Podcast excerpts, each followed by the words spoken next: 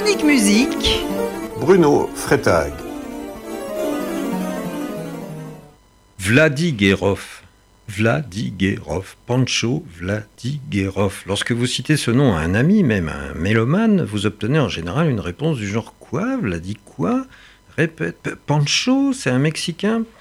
Alors c'est ce qui se passe, sauf si l'ami est bulgare. Et oui, il faut bien reconnaître que le nom de Vladigerov est plutôt méconnu en dehors de la Bulgarie, et c'est tout à fait injuste, car il s'agit clairement du compositeur bulgare le plus important. Parmi les pays de l'Est, on connaît des compositeurs hongrois, Bartok, polonais, Chopin, tchèque, Dvorak, Smetana, roumain, Enesco, mais on ne parle presque jamais de compositeurs bulgares. Pancho Vladigerov est né le 13 mars 1899, sa mère étant la fille d'un certain Léon Pasternak, juif apparenté à l'écrivain Boris Pasternak. Léon, bon violoniste, initie Pancho à la musique et plus particulièrement à la musique juive grâce à son violon. Il lui fait notamment entendre une mélodie juive dont Pancho se souviendra beaucoup plus tard lorsqu'il composera son vaste poème juif en 1950.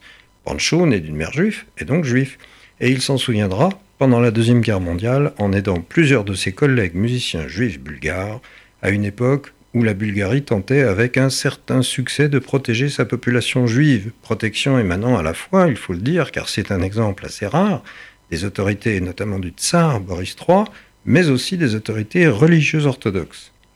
Vladigerov a été professeur à l'Académie nationale de musique de Sofia, qui porte maintenant son nom.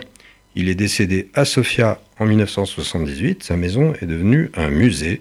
Son petit-fils Pancho Junior est un musicien de haut niveau. Vladigerov a composé dans tous les genres, depuis le piano seul jusqu'au ballet et à l'opéra. Sa musique reste très tonale et parfaitement audible, mais à l'heure actuelle, il reste peu joué. L'œuvre de Vladigerov la plus souvent donnée est la Rhapsodie Vardar, œuvre pour violon et piano dont nous entendrons un court extrait.